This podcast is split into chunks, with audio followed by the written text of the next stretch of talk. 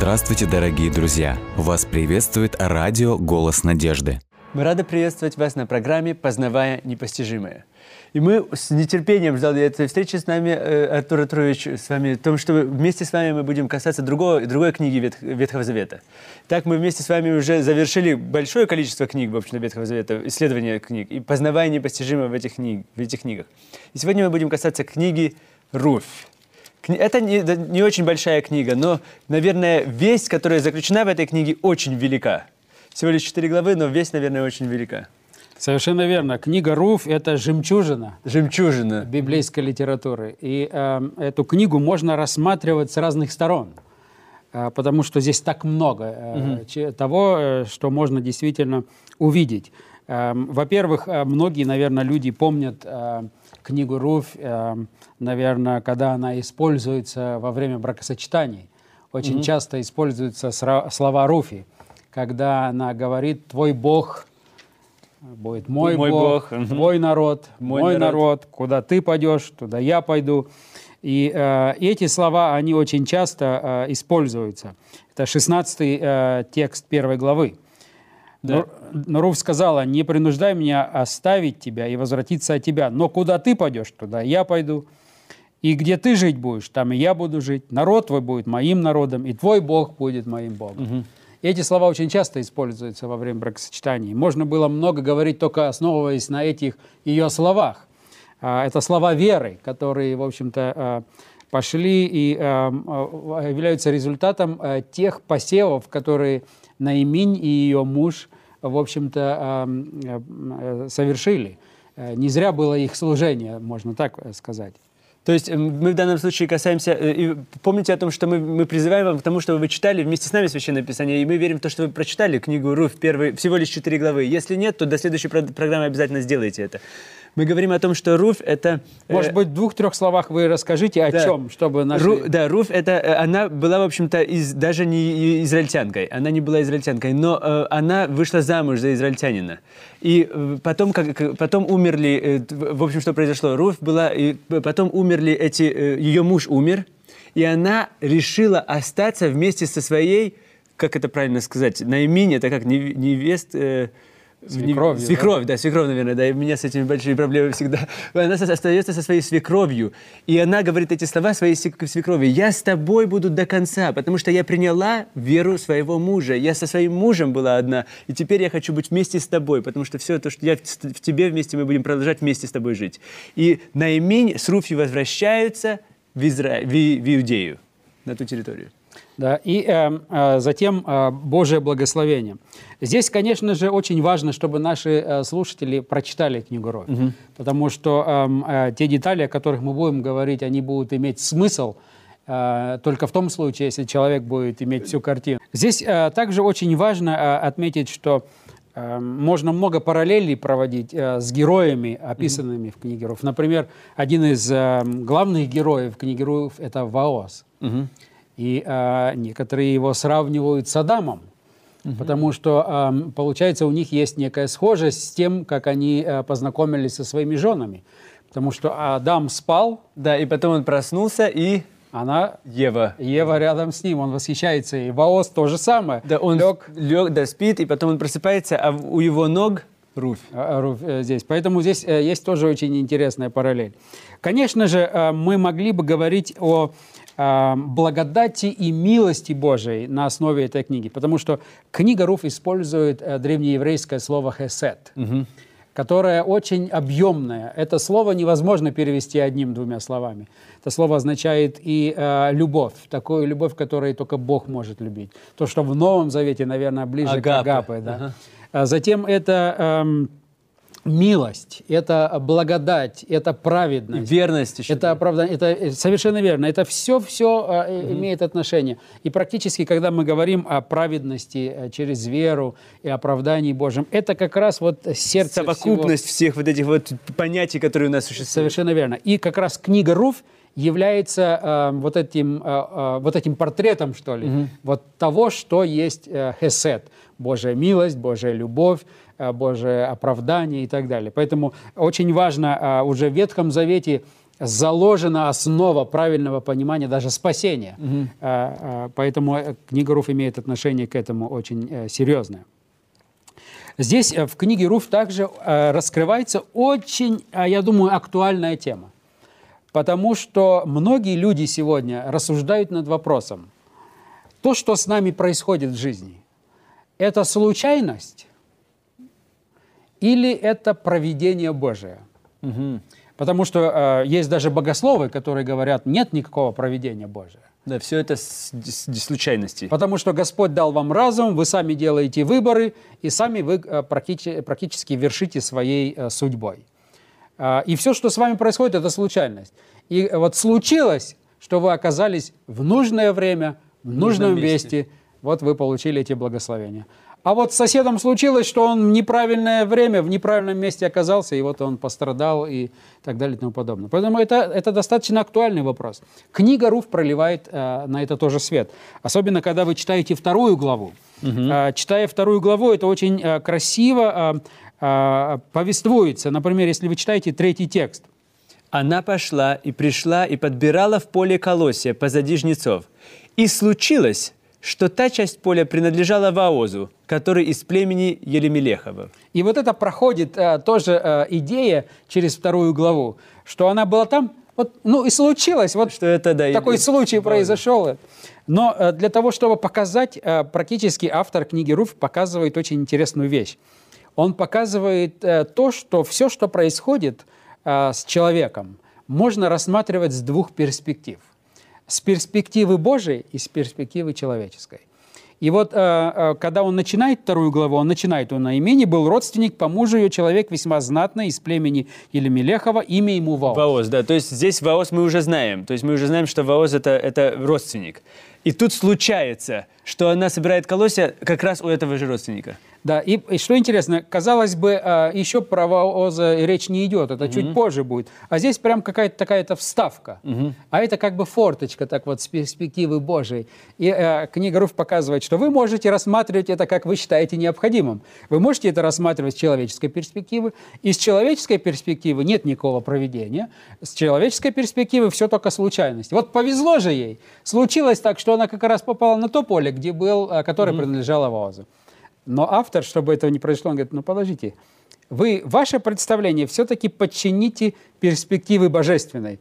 И он говорит, прежде чем мы начнем, я вам просто дам возможность приоткрою чуть так форточку, а, чтобы так с перспективы Божией немножечко заглянули. Mm-hmm. И он, он на имени был родственник. То есть Ему имя Ваоз, и она будет собирать у него колосья. А, э, поэтому здесь очень четко показывается, mm-hmm. да, по-человечески, все в нашей жизни это случайность, это случай, судьба, как некоторые называют. А с библейской перспективы это не так. Но мы, мы должны, наверное, тоже сделать небольшой, так, вставить тоже правильно, чтобы мы правильно понимали, что все благословения, которые посылаются, благословения в основном это Божье проведение. Но когда это касается вопроса, например, э, э, страданий или же смерти, это не воля Божья, чтобы кто-то страдал или еще что-то. Это, скорее всего, это просто наш в результате это борьбы вот этой, которая происходит на этой земле. Да, дело в том, что Господь э, уважает человека, уважает угу, свободу выбора, выбора человека. Да. Угу. И как э, мы рассматривали в книге Судей, э, практически проходит красной э, нитью эту, эта мысль, что когда человек отворачивается от Бога, да. он, он забирает свою руку, и вы, получается, остаетесь в, в, в зло, в зло кладет свою руку на вас. Совершенно верно. А когда вы оборачиваетесь назад к Богу, тогда Господь да, тогда Господь уже ведет вас по этому пути, потому что мы видим в данном случае, перед этим, именно в первой главе, в 16 тексте, Руф говорит, что «я хочу, чтобы твой Бог был моим Богом». И вот мы видим результат того, что Бог на имени становится ее Богом тоже. Совершенно Поэтому верно. в результате этого случайностей уже нет. Поэтому э, разум играет э, э очень важную роль. И э, библейский путь таков, чтобы мы подчинили свой разум наивысшему разуму, mm-hmm. то есть Господу. И в тот момент, когда мой разум подчинен Божьему руководству водительству, то в этом смысле нет случайности. Угу. Все, что происходит со мной, исходит из рук Божьих. Да, да, да. Но в тот момент, когда я использую и имею эту возможность свободы выбора, избираю не Бога, не Его волю, а избираю свою, то я, естественно, тогда нахожусь под влиянием своей Соверш- воли, и тогда Совершенно э, э, Господь, э, уважая мой выбор, позволяет мне э, практически идти этим путем, который я избрал. А на этом пути Гибель. проведения Божьего нету, да, существует, до тех совершенно. пор, пока я не повернусь к Нему и попрошу, снова, да. нет, Господи, все-таки Ты возьми под контроль мой разум, и Совершенно лучше верно. быть с Тобой. И вот книга Руф как раз показывает вот эту вот мысль. Лучше вам, люди, вам лучше, С Богом. если вы будете с Богом. Если вы подчините свою волю Ему, вы будете не только благословлены здесь, на этой земле, но ваше благословение будет распространяться на тысячи родов вперед и э, на всю вечность. Это красиво проходит красная нить. Это не значит, что страданий не будет, потому что мы здесь видим, что сама Руф, она приходит в Израиль, и у нее нет даже, даже денег для того, чтобы купить что-то. Она собирает колосья, но все равно это ведет к чему-то большему. Давайте начнем э, с первого текста. Первый текст первой главы нам практически э, весь этот контекст рисует. Э, Что же происходило? Прочитайте, пожалуйста, первые три стиха. В те дни, когда управляли судьи, случился голод на земле, и пошел один человек из Вифлеема Иудейского со своей женой и двумя сыновьями своими жить на полях Моавицких. Имя человека того Елемелех, имя жены его Наиминь, а имена двух сынов его Махлон и Хилион. Они были ефраифяне из Вифлеема Иудейского, и пришли они на поля Моавицкие и остались там. И умер Елемелех, муж Наимини, и осталась она с двумя сыновьями своими. Интересная э, история. Начинается с того, что э, в те дни, когда управляли судьи. То есть э, практически события, описанные в книге Руфь, происходят хронологически приблизительно в то время, когда и э, книга судей, э, э, события книги судей происходили. То есть это э, своего рода э, контекст нам рисует очень интересный. Э, а это значит, книги су- э, это было во времена судей, а времена судей характеризуются прям предыдущим текстом, который и является последним из книги Судей, судей. 25 текст. В те дни не было царя у Израиля, каждый делал то, что ему казалось справедливым. Совершенно верно. Вот это контекст. А, Описание происходит в тот момент, когда нету царя, так начинается книга Руф, то есть управляют судьи. А что это за время? Это то время, когда каждый делал то, что казалось ему справедливым. Поэтому некоторые э, богословы говорят, что практически книга Руф – это книга для постмодерна, э, для людей, живущих в постмодерне. Когда каждый делает то, что ему кажется Да, справедливым. потому что авторитетов нету.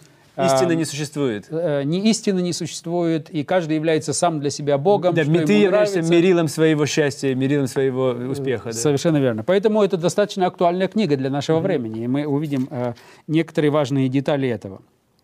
Но посмотрите, что здесь происходит. Очень четко указывается время, в которое происходит событие. И мы уже упомянули, это время судей, это в то время, когда нет царя у Израиля, когда каждый делает то, что ему угодно. Но второй текст. Имя человека того Елемелех. Элимелех. То есть Бог царь. Да? Совершенно верно. Бог мой царь. Бог мой царь. Посмотрите, с самого начала, практически вот одним таким э, э, росчерком пера, можно сказать, дается очень интересный тон.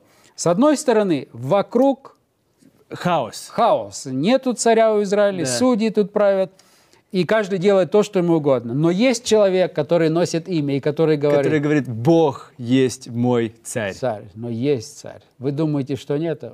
А там все-таки есть царь. Вот И это очень замечательно. Это фундамент, который э, э, кладется для э, всей другой, э, всего повествования. Дальше здесь очень интересная э, информация, что этот человек и эта семья, которая э, у- э, уходит в поиски хлеба, она живет в городе Вифлееме. Город Вифлеем означает Дом, где хлеб, где, э, дом хлеба. дом хлеба. То есть практически, Бeth, Бейт, Хелем, то есть дом хлеба. то есть практически повествование начинается. В доме хлеба нету Хлеба. хлеба. Вот парадокс. Да? В доме хлеба нету хлеба. И эта семья вынуждена теперь идти на поля Моавицкие, чтобы искать хлеб. Вот эту картину нужно себе представить, иметь ее в виду. Очень интересно. В доме хлеба нету хлеба. Теперь семья, верующая семья, которая надеется на Господа, которая говорит о том, что Бог мой, мой царь, Она вынуждена отправиться на поля Моавицкие. Но посмотрите, какой это абсурд. Потому что если вы прочитаете книгу Второзакония, 23 главу и 4 текст, Книга Второзаконие, 23 глава и 4 текст. там говорится о том, что израильтяне уже были, проходили эту территорию. Аманитянин и мавитянин не может войти в общество Господне, и десятое поколение их не может войти в общество Господне вовеки.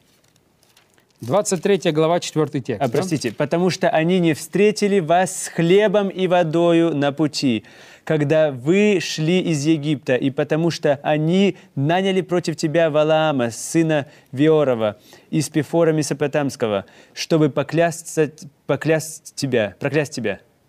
То есть посмотрите, что получается. Поля Моавицкие, они пошли на поля Моавицкие. И они не дали им хлеб в Это моавитяне, это та территория, где их не встретили, Не встретили. Второзакония говорит, с хлебом. Да-да-да. Используется слово лехем. Да. И вот здесь получается очень интересная игра слов. Из бет лехема, из дома хлеба. Семья бежит, потому что в доме хлеба нету хлеба. Нету хлеба, да. И бежит на поля Моавицкие, где их не встретили с лехем, И где, с им, хлебом. да, и где им хлеб не дали. Совершенно верно. Здесь очень глубокая э, заложена мысль. То есть, э, может ли так случиться, что сегодня, потому что мы называем церковь домом хлеба, может ли так случиться, что в доме хлеба сегодня нету хлеба? Нету хлеба, да. И люди, верующие люди, которые в своих именах носят имя Божие, христианин, мой царь, Бог, Бог мой царь, вынуждены бежать на поля Моавицкие В поисках в хлеба. поисках хлеба. Но сегодня это может быть, если бы мы сегодня говорили об этом, мы бы не назвали это Моавицким, мы, может быть, сказали бы на поля интернета, сетей интернета. В доме хлеба нету хлеба. И семья вынуждена бежать в поиски хлеба и идет туда, где их не встретили с хлебом. Интересно отметить, если мы продолжаем э, дальше и э, читаем э, первую главу, шестой текст.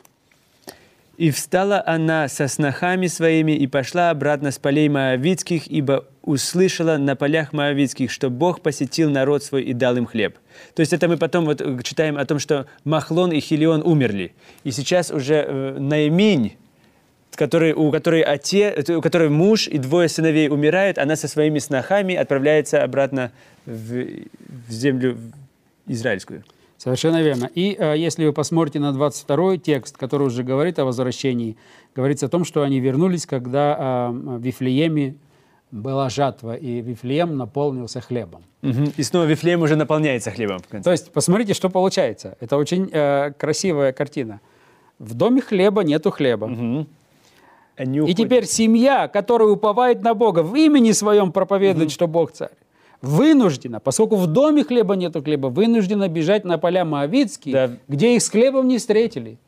И они там, где их с хлебом не встретили, теряют практически тех, кто являются э, ну, э, э, обеспечителями, те, кто должны были бы их обеспечить хлебом, теряют все мужское население семьи. Но дошел слух на поля Моавицкие, Что в Вифлееме появился что в доме хлеба появился хлеб. хлеб. Да-да-да. И как только это стало известно, Они сразу отправляются. Нааминь собирает своих дочерей и, и возвращается в дом хлеба. А, Это очень а, интересный момент здесь происходит. Конечно же, интересно отметить, что здесь есть и некоторые параллели с первой книгой царств. Потому что э, э, физический голод, он также символизирует и духовный голод. И книга царств, первая книга царств, она тоже, э, события первой книги царств в начале происходят во времена судей, когда еще нету царя. То есть практически книга судей, Руф и начало первой книги царств К одному периоду. происходит в то время, когда судей правили не было. И они, если их вместе сопоставить, очень четко показывают, что был не только голод физический, Духовный год. но и голод духовный. И если вы прочитаете первую книгу царств, третью главу и первый текст, Третья глава первой книги царств, первый, третий, первый текст. «Отрок Самуил служил Господу при Илии. Слово Господне было редко в те дни. Видения были нечасты». параллель очень четко проводится между физическим голодом и духовным голодом. И даже язык, сам еврейский язык, который здесь используется, показывает всю трагичность этой ситуации. И, э, как многие богословы говорят, это как раз для того времени, в ко- когда нет авторитетов у людей. И единственное, чем можно спасти это поколение, если наполнить дом хлеба чем? Хлебом. Хлебом. И когда услышат, что в доме хлеба есть хлеб, Они возвратятся снова в все Вифлеем. вернутся. Поэтому мы Дом можем хлеба. думать о том, каким образом достучаться, каким образом решить проблему э, э, наших церквей сегодня. Э, ответ очень прост. Нам нужно наполнить дом хлеба хлебом. И это- А как вы сказали, это символизирует Слово Божье. Слово Божие однозначно. И какой, какой же это величайший урок вот в этом, даже вот небольшом, в этой книге, которую мы видим. Потому что и в, даль- в дальнейшем это каждый пророк будет об этом постоянно говорить. Почему? Где же вы? Вы ушли, потому что у вас нет ви- видения, вы знания потеряли. Потому что вы не хотите погружаться снова и увидеть Бога в Слове Божьем. Совершенно верно. И когда мы продолжаем э, рассматривать книгу Руфь, здесь есть еще одна параллель между книгой Руфь и э, первой э, книгой Царств. Например, эм, здесь неоднократно говорится о том, что Наиминь, теперь, когда услышала, что в доме хлеба появился хлеб, она решила отправиться туда. Но как же быть с двумя снохами? Они же моавитянки. Да, э, что с ними делать? И здесь неоднократно Наиминь обращается к снохам, к Руфи и Корфи, и просит их, и говорит, говорит, вернитесь назад. Она говорит, я, я вот даже в 12 тексте, 1 глава, 12 текст. «Возвратитесь, дочери мои, пойдите, ибо я уже стара, чтобы быть замужем». И так далее. Она постоянно говорит, возвратитесь к себе, возвратитесь Восьмой к себе. текст, то же самое Восьмой говорит. текст. Восьмой текст тоже говорит, Наимин сказала двум снохам своим, «Пойдите, возвратитесь в дом матери своей». Одиннадцатый, то же самое Одиннадцатый текст, да, Наимин сказала, «Возвратитесь, дочери мои, зачем вам идти со мной?» И двенадцатый, «Возвратитесь» и так далее. То есть э, интересный э, э, момент. Э, Наиминь, которая знает Бога, и которая знает, что в доме хлеба появился хлеб, обращается к своим снохам и говорит, останьтесь, вернитесь. Если вы обратитесь в первой книге царств, там та же самая история. Илий спит,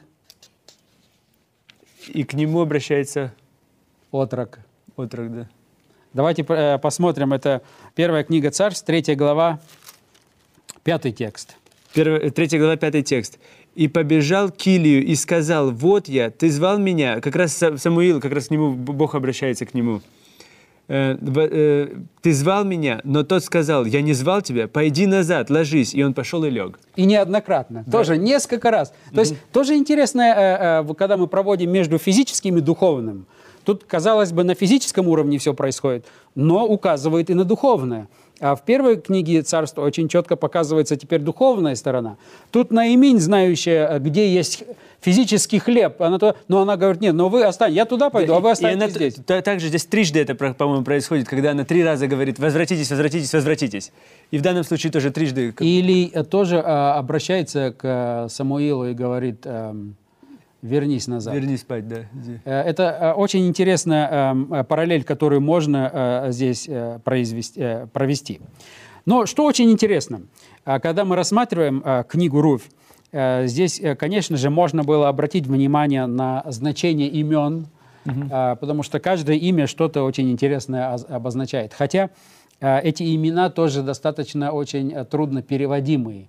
И ученые до сегодняшнего дня, например, спорят, каково же правильное значение имени Руфь. Потому что м- оно может означать некоторые вещи. Оно может означать, некоторые считают, что это друг. Другие считают, что это удовлетворенная. А д- третьи считают, что это красота или увиденная. А, Конечно, а, оно имеет отношение к, к тем действиям, которые будут происходить. Это, это что касается ров. Теперь, если мы возьмем орфа. Орфа означает, нек- здесь тоже очень э, тяжело переводимым, э, несколько значений имеет.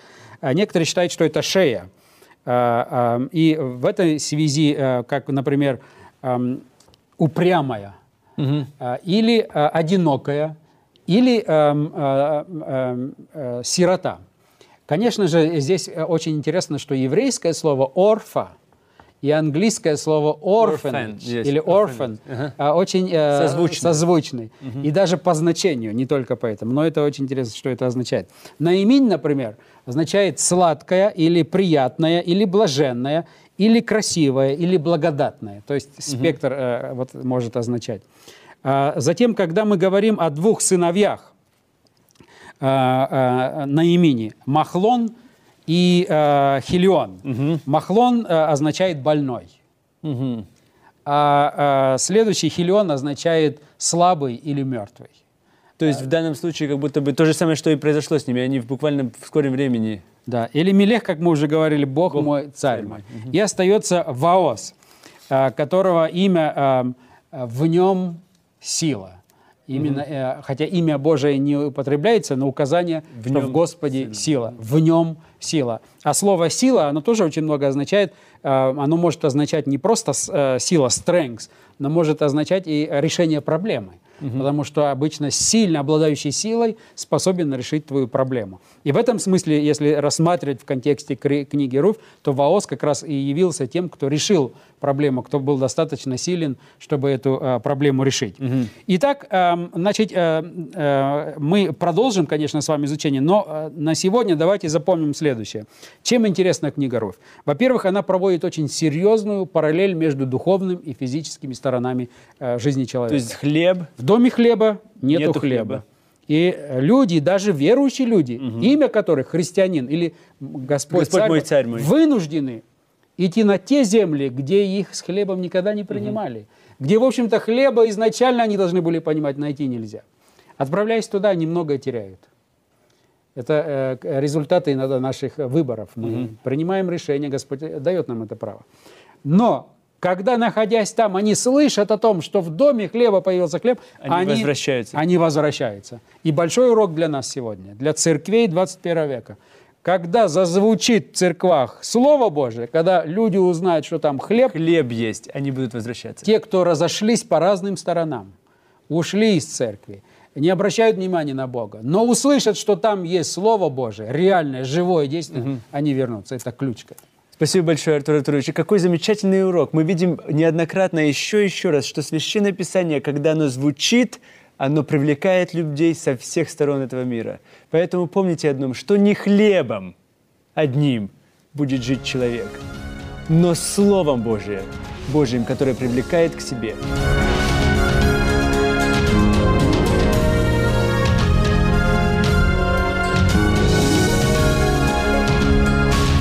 Дорогие друзья, вы можете оставить свои сообщения через WhatsApp и Viber по номеру плюс 7 915 688 7601 или позвонить нам на бесплатную линию, которая работает на территории Российской Федерации. Номер 8 800 100 ровно 1844. 8 800 100 ровно 1844.